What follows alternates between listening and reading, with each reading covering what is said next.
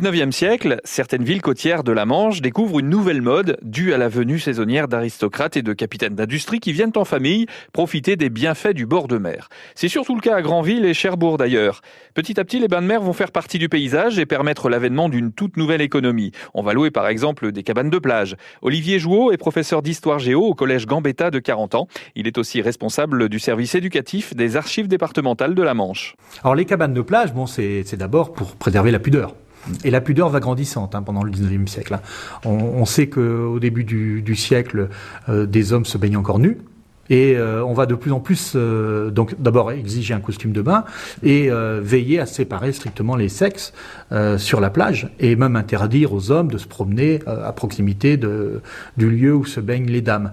Et les dames peuvent se changer dans des cabanes, des cabanes qui sont soit fixes, soit le plus souvent mobiles.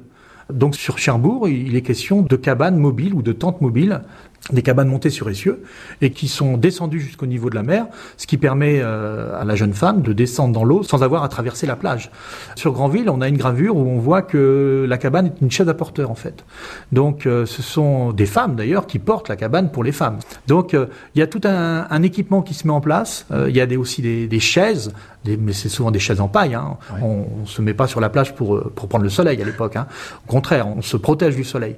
Et sur Granville c'est souvent des, catégories euh, très très modestes, mmh. qui louent des chaises, qui portent les cabanes, qui louent des, des cuvettes dans lesquelles on va pouvoir euh, tremper ses pieds. Euh. Donc il y, a un intérêt économique, il y a une économie qui se met en place, sans compter les locations en meublé ou des choses comme ça.